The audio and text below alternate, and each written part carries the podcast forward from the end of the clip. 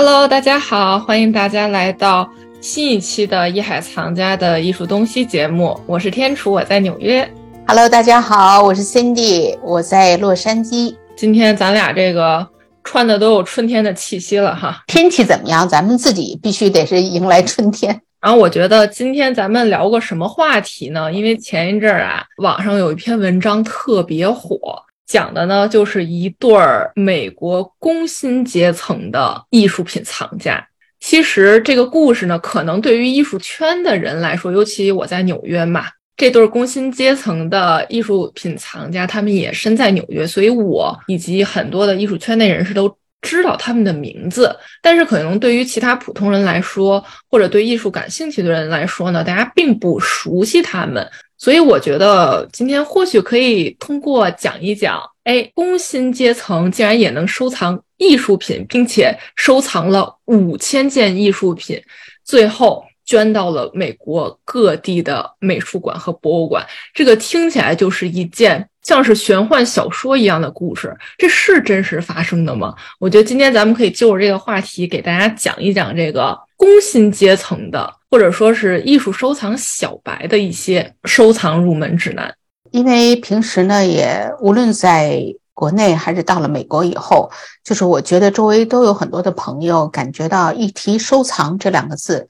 就会感觉马上两个反应：第一呢，有钱，就是必须这是有钱人玩的游戏；第二呢，就是不懂，感觉到这是一个有门槛的事情。所以就这两个两件事呢，就把很多人拒之门外。但是随着我觉得时代的发展，哈，就是艺术的门类越来越宽广。尤其我们现在在美国呢，就接触到全世界各种各样的艺术形式、艺术家和艺术品。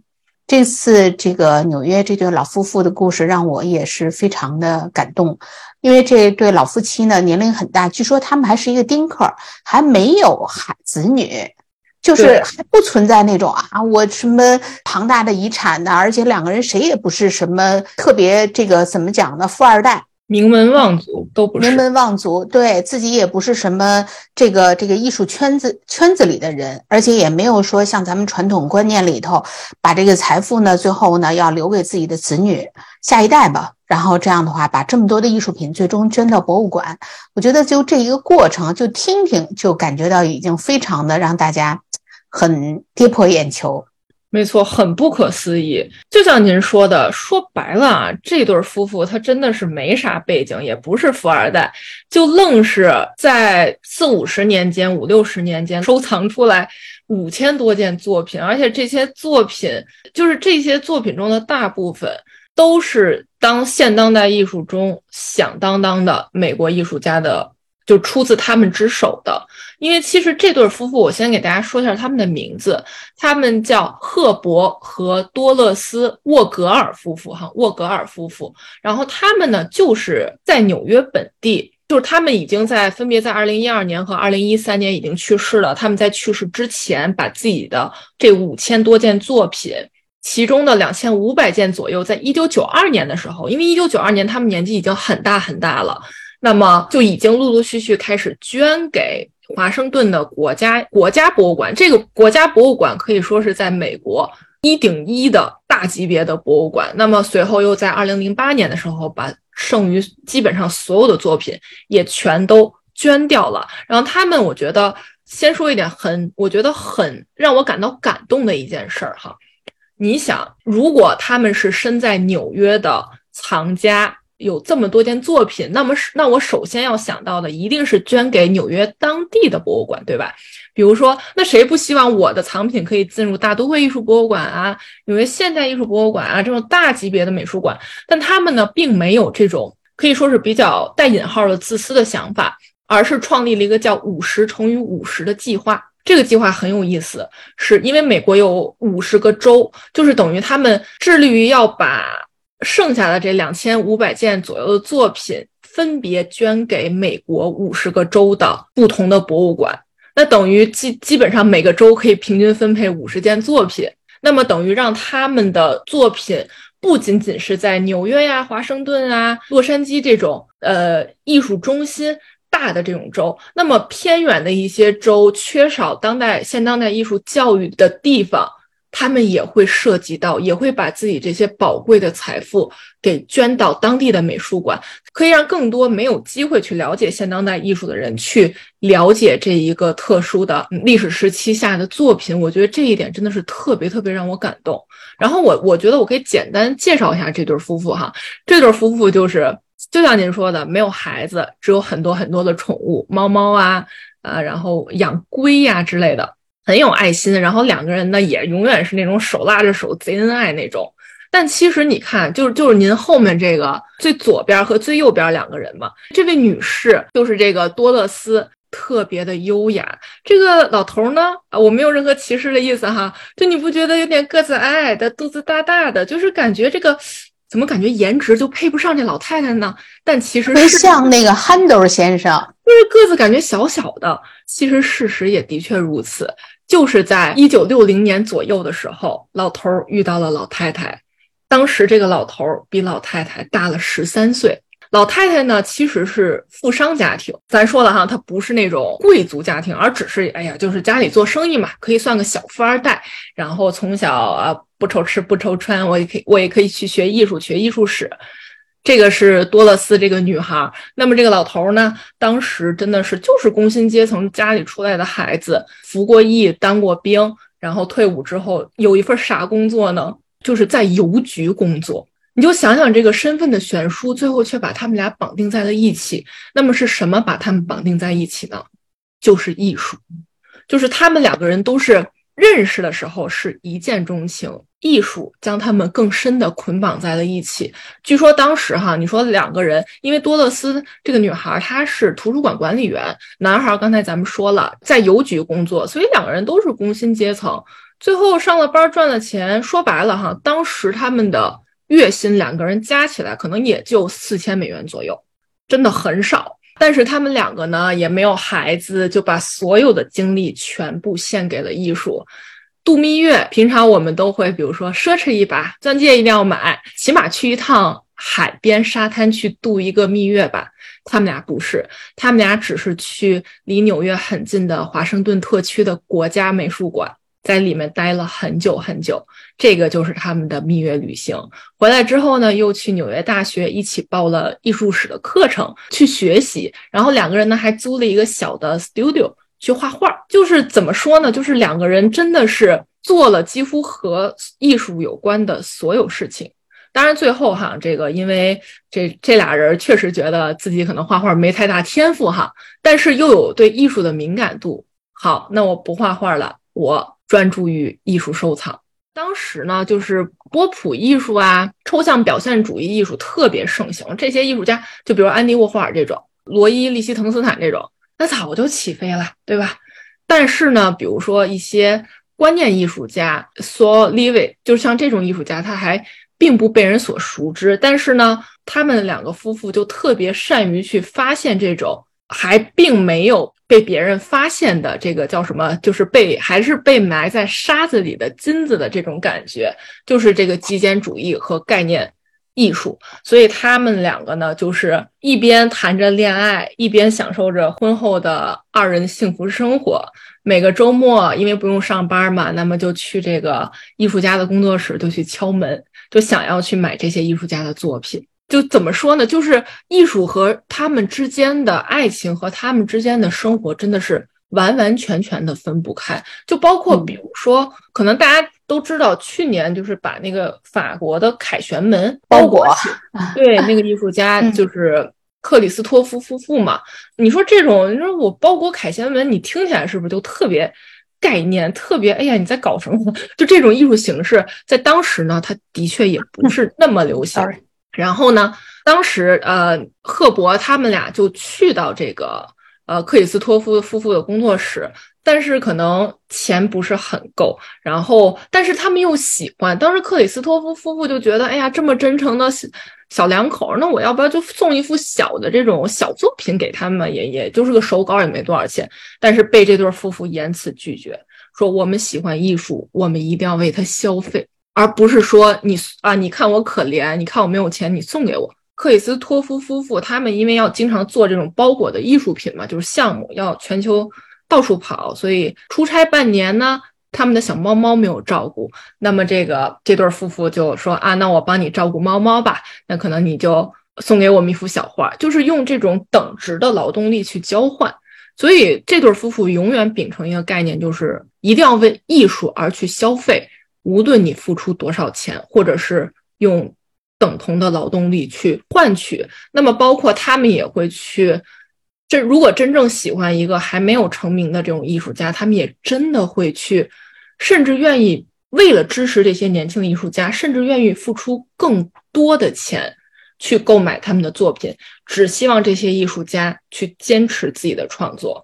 所以你说，就这么月薪，俩人加起来也就四千美元，可能你换算到现在也就一万美元吧，就是夫妻俩的收入也就一万美元左右。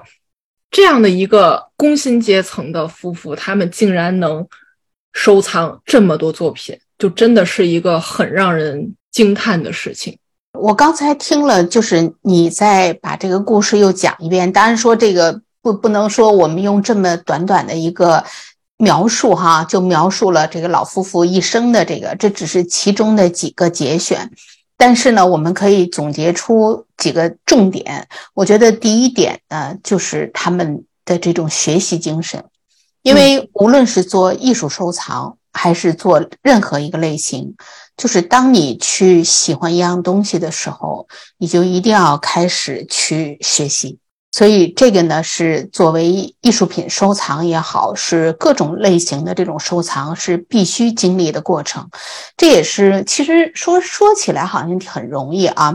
这也是为什么很多人去买了很多假货呀，或者是有人呢在艺术收藏这个领域里头呢，有往往呢就是有一些偏颇。我呢就说也是。一些经验之谈吧，包括是看到身边一些朋友，因为以前这个话题咱们也大概曾经聊过，对艺术品怎买什么样的艺术品，那时候咱们也聊过家里头什么关公战秦琼啊，这屋子里就是买的这个艺术品呢，就是跨度特别大。其实这个也没有问题。你像我本人来讲吧，我就喜欢的东西特别多。就是中国的也好啊，外国的也好啊，各种类型的，呃，我觉得我好像没有一个特别完完全全的边界，所以说这也是我能够去从事这个艺术行业的一个重要的因素之一吧。就是我比较多元化，但是肯定在这个领域里，如果有一天你要希望去收藏艺术品的时候，那你肯定要在 focus 某一个门类里要进行学习，因为你只有在知识的不断的积累之下。你才能够在这个门类里了解更多。你像刚才这个老夫妇的这个故事，他们如果自己不去画画，然后呢不去了解艺术史，不去了解现在的艺术艺术动向，然后你很难能够知道什么极简主义啊，包括哪一个艺术家以以至于具备一些前瞻性。因为有的时候呢，咱们不排除哈，就说艺术。个别艺术家是被炒作起来的，可能他的这个市场价值呢，就是呃现在是虚高的，可能过以后呢，他就没有那么好的这个这个价格了。而有的艺术家呢是被低估的。哎，现在呢，它就会有一个比较低的价格。哎，未来以后随着它的这种时代成长，哇，它一下子大红大紫。这种案例就是大家可能经常会听到。我觉得这对老夫妻有一个非常让我感人的举动，就是我们愿意为艺术去消费。这一点上，我是觉得对于任何一个艺术家和艺术形式，我觉得最好的尊重就是消费。因为艺术家他也需要生活嘛，而且他需要被肯定。你说我们爱艺术，我们用什么去表现？那肯定就是去买这个艺术家的艺术作品，而不是说哦，就说你看我去跟人家要啊，或者是怎么样？因为一。知识也好，艺术也好，是需要去付费的嘛。包括我们去到外面的美术馆、博物馆，我们有时候你看现在很多的美术馆、博博物馆都不要票，但是我每次去呢，尽量都到它的艺术品的这种。商店去买一个小东西，哪怕不是很贵。第一呢，是自己可以留下一个纪念，因为它的这些这个艺术周边的这些产品也都是定期更换的。第二呢，也是对这个博物馆、对这个美术馆呢是一个支持，因为毕竟一个美术馆、一个博物馆，它要运营的话，需要大量的费用。所以说，我就觉得这对老夫妻他的这个态度非常端正，就是不管钱多钱少，是我自己的经济实力达到到什么程度，但是我们愿意为了知识，愿意为了艺术而去付费。所以我就觉得在这一点上，他的价值观非常可贵，而且呢，他没有抱着一个去炒作艺术品的观念，就是我现在买进这个艺术家的作品，或者我买进某一个我认为已经成名艺术家的作品，为的是。然后我去上拍呀，或者我去炒作呀，我去赚取更多的钱。其实如果他这么做了，也也正常，也不为过。因为艺术它就是对它就是交易嘛。那如果大家都不拿出来卖，那拍卖公司二级市场 那不也也艺术家也不行了呀？对呀，而且你想市场上就不断的要有这种交易，但是呢，所以说我觉得他们。最终把这个自己收藏这么多的这个艺术品去捐赠给博物馆，以至于去雨露均沾的分散到美国五十个州。因为大家都知道，美国除了东西海岸，在大部分的这个中部地区，其实有些地方不是很发达，人也比较少，地理位置也比较空旷，整个当。地的这个经济 GDP 也不是很高，主要的这种经济都集中在这个东海岸和西海岸几个个别的这个州和城市。这个艺术资源也是一样，哪个地方发达，那这艺术资源就更多一些嘛。所以他们能够把自己的收藏品最后平均分配到这五十个州，生活在不同领域里面的人，跟他们一起去享受这些艺术品带给人的精神世界的这种这种滋养。我觉得就这一点也是让我觉得，哎呀，非常的感动。一个人的这种人生的这种境界，对艺术的这种。看法到达这个程度，我觉得就已经完全是完美。没错，就是我很佩服这对夫妇的一点，就是第一，他们是真的热爱艺术；第二，就是咱们一直在强调的，你要为艺术去消费。因为我之前看那个文章嘛，还有一个小细节特别让我感动。就当时这对夫妇可以说已经是小有名气了吧，对吧？因为他们真真正正的捐出来很多作品，那么自然也会接受电视台的采访等等。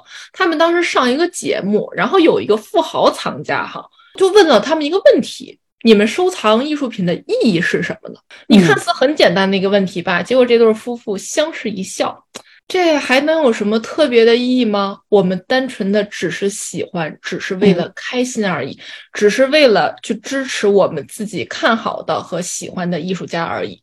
就是你不觉得他们的回答突然就让这个富豪，嗯，这个会感觉怪怪的？因为我们不是说富豪他去收藏艺术品啊就不行，你这个都是纯为了升值，你纯为了。什么避税？为了买卖，我们也不能这么说，因为这个还是跟这个艺术市场整体运作有关系。但是每个人的出发点不一样嘛。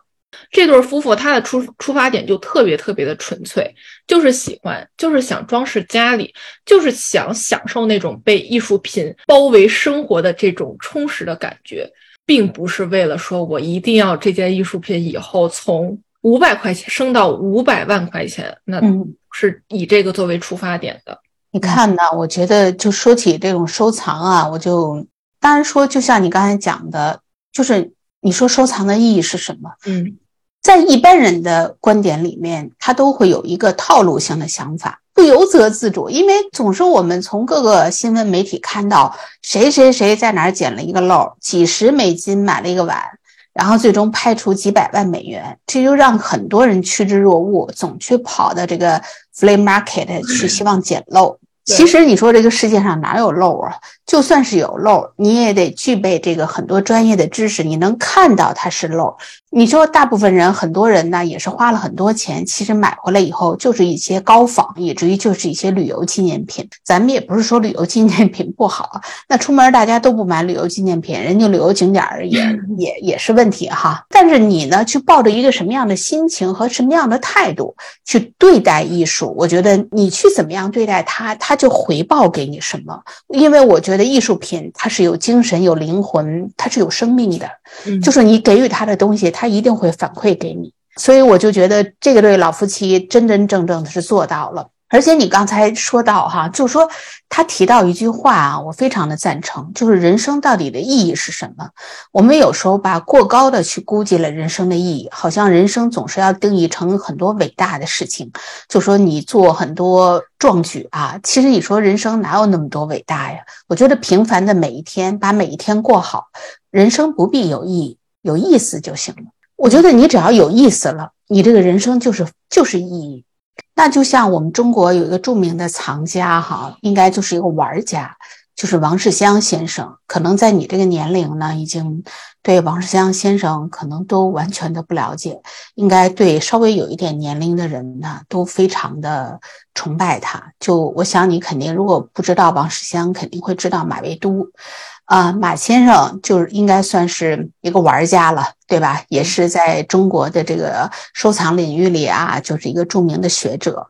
所以说，马先生曾经就提到过，就说如果说在他的心目当中，您崇拜谁？他说我头号人物。就是王世襄先生，所以由此可见呢，就是王世襄先生他在中国近代历史上，在玩家这个领域里，我觉得如果他说第二，没有人敢说是第一。后来呢，也是近现代以后呢，大家就说起家史，就说哎，有钱你必须得有钱，你才能玩收藏，有钱才能玩艺术。这个呢，确实也是王世襄先生应该是出生于一九一四年哈。你看到现在已经是一百多年以前了，在那个年代呢，应该是属于正好是这个改朝换代的阶段。我如果我要说起王世襄家里的这个家世，那可能五分钟就得说，那真是出身名门啊，出身名门。所以说，就现在有一句话讲，就是十万个王思聪顶不上一个王世襄。你就可想而知，因为你想王思聪，咱们就知道啊，著名的是不是？但是你无非就是富二代，王健林无非就是一个地产开发商嘛，然后有很多其他的生意，您就是这个钱也是有数的，富贵也不过就这两代。而对于王世襄先生，那真是家学渊源。他的这种父辈呀，有这个曾经的这种工部尚书，然后刑部侍郎。他的伯祖父就是梁启超的老师，包括他的母亲是著名的画家，他的舅舅金北楼也是著名的画家。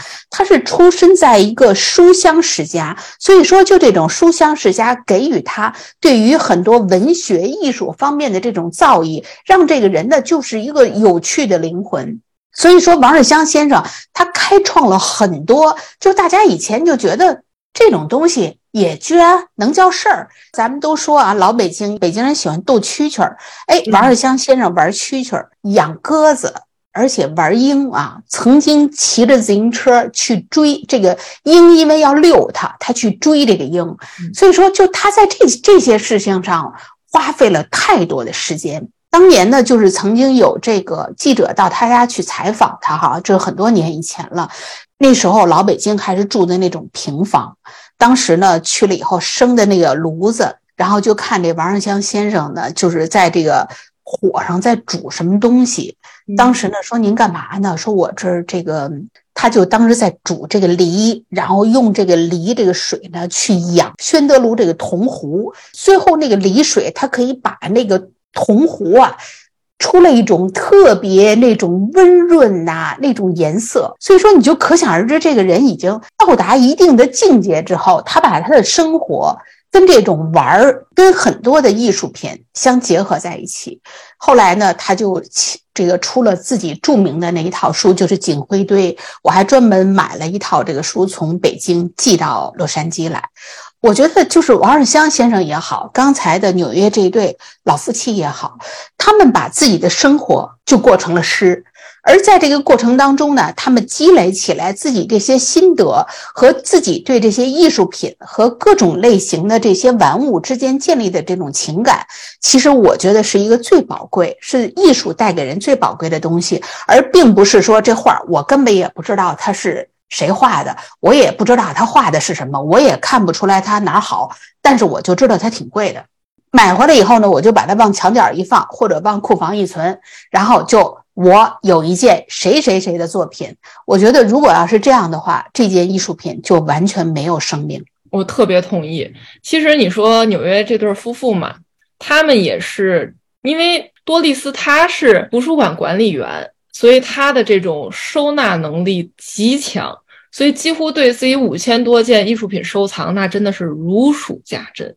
我记得当时，因为二零零八年的时候，他们将最后一批作品就往外捐嘛，就是您背后这个场景，那肯定有人过来要清点啊，要一件件入入库带走啊，对吧？就这对老夫妇就搁旁边站着，站着站着呢，然后就突然指着一件作品说：“啊，你这件作品不能拿走。”然后当时来拿货的人就愣了一下，说：“哎，你不是都捐出来了吗？你这个怎么还这件不让不让我拿走呀？”然后这对夫妇说：“哦，因为这件是毕加索的一件陶瓷作品，它呢是我们的结婚礼物，所以要为了见证我们之前的。”爱情和婚姻，我们要私心把它保留下来，而不是把它捐掉。我觉得这个小细节，第一就真的是这对夫妇他们几乎是了解，几乎能记住，在就是把如何和某一件艺术品相遇的过程记录下来。这件作品是谁的？我觉得这一点就已经是。很了不起的一件事了，也是很尊重艺术品。然后这个赫伯这个小老头，他呢，其实当时为什么能和许多年轻艺术家处的特别好，玩的特别好？尽管你不是富豪，你就是个俩人加起来月月薪四千美元的这种工薪阶层，我还很尊重你，是因为这对夫妇他尊重艺术家，他尊重艺术本身。因为当时许多年轻的艺术家，大家都会去酒吧。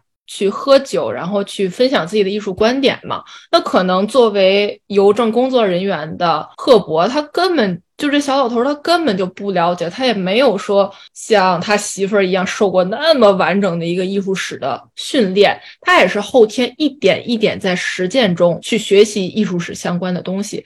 他呢就托托着腮，点一杯酒，就听这些艺术家跟那儿。抒发自己的情感、创作灵感、创作源泉等等，他做了一个特别好的艺术创作者、艺术家的聆听者。经常有的时候周末就一下在酒吧听到半夜三四点，可能就是这样对艺术家的尊重、对艺术的尊重，就是让艺术家对这对夫妇刮目相看。哪怕这些艺术家之后成名了，但仍愿意与这个工薪阶层夫妇保持特别好的联系，甚至是特别好的朋友。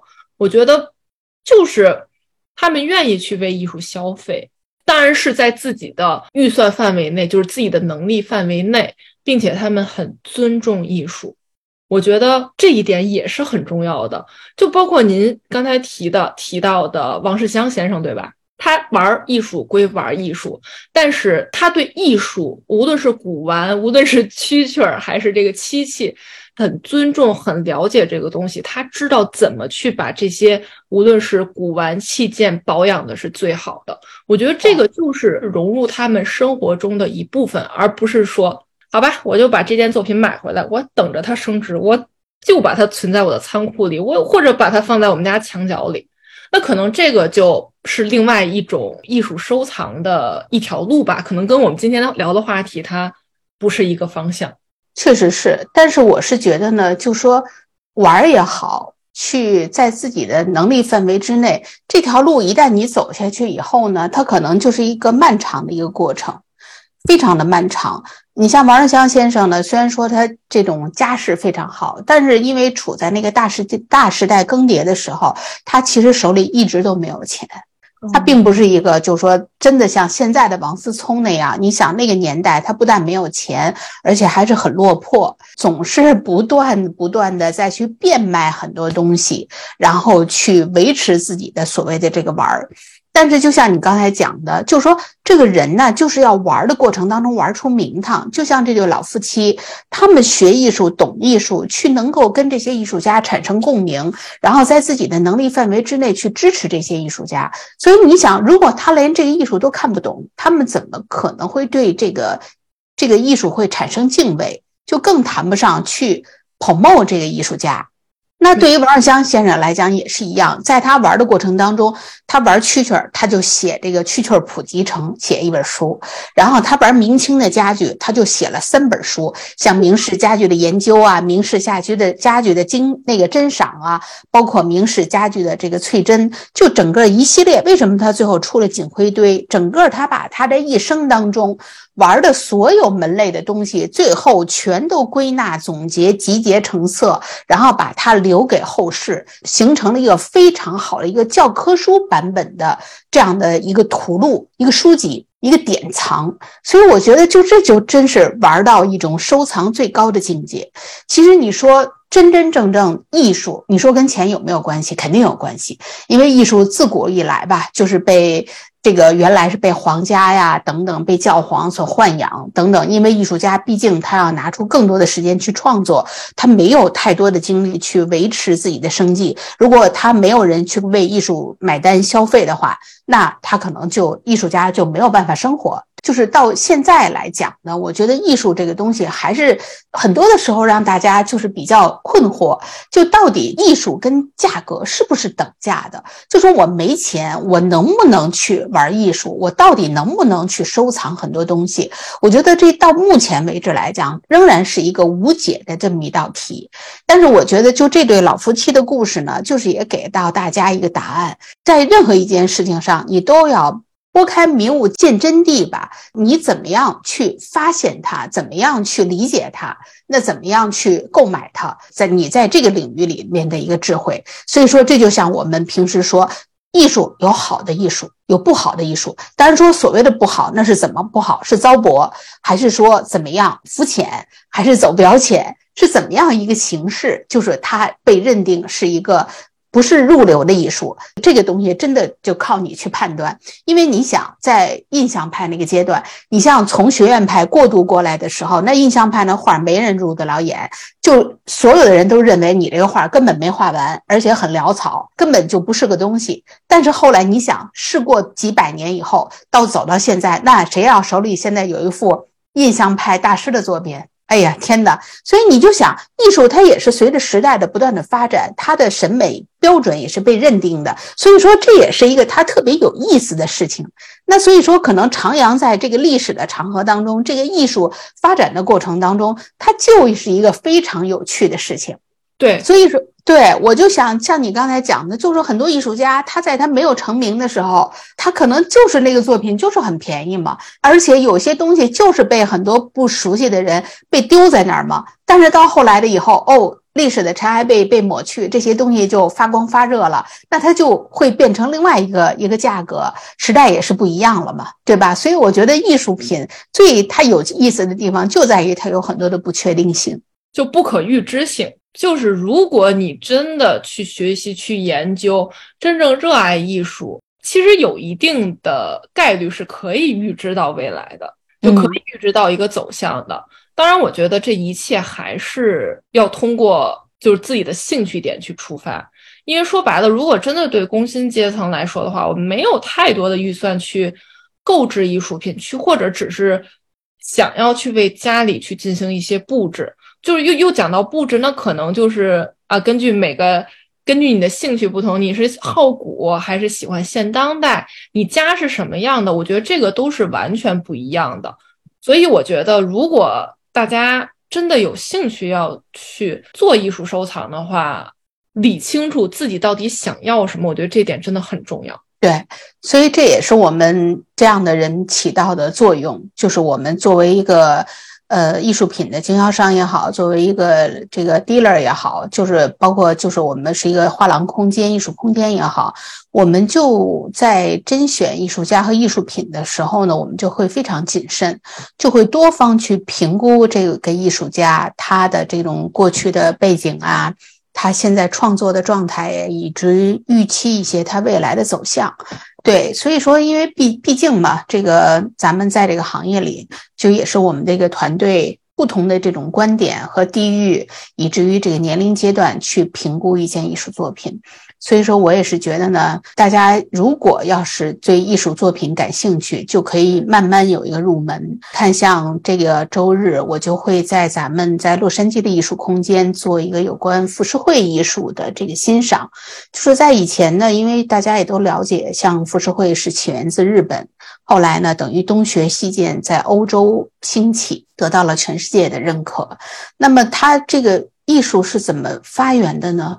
而且呢，我们就说现在展出的这个二十八幅作品，它是怎么回事儿啊？包括就说浮世绘，它是以版画的形式流传至今。那版画值不值钱啊？因为那个年代的版画跟我们现在所谓的这个 print，它又是有什么不同？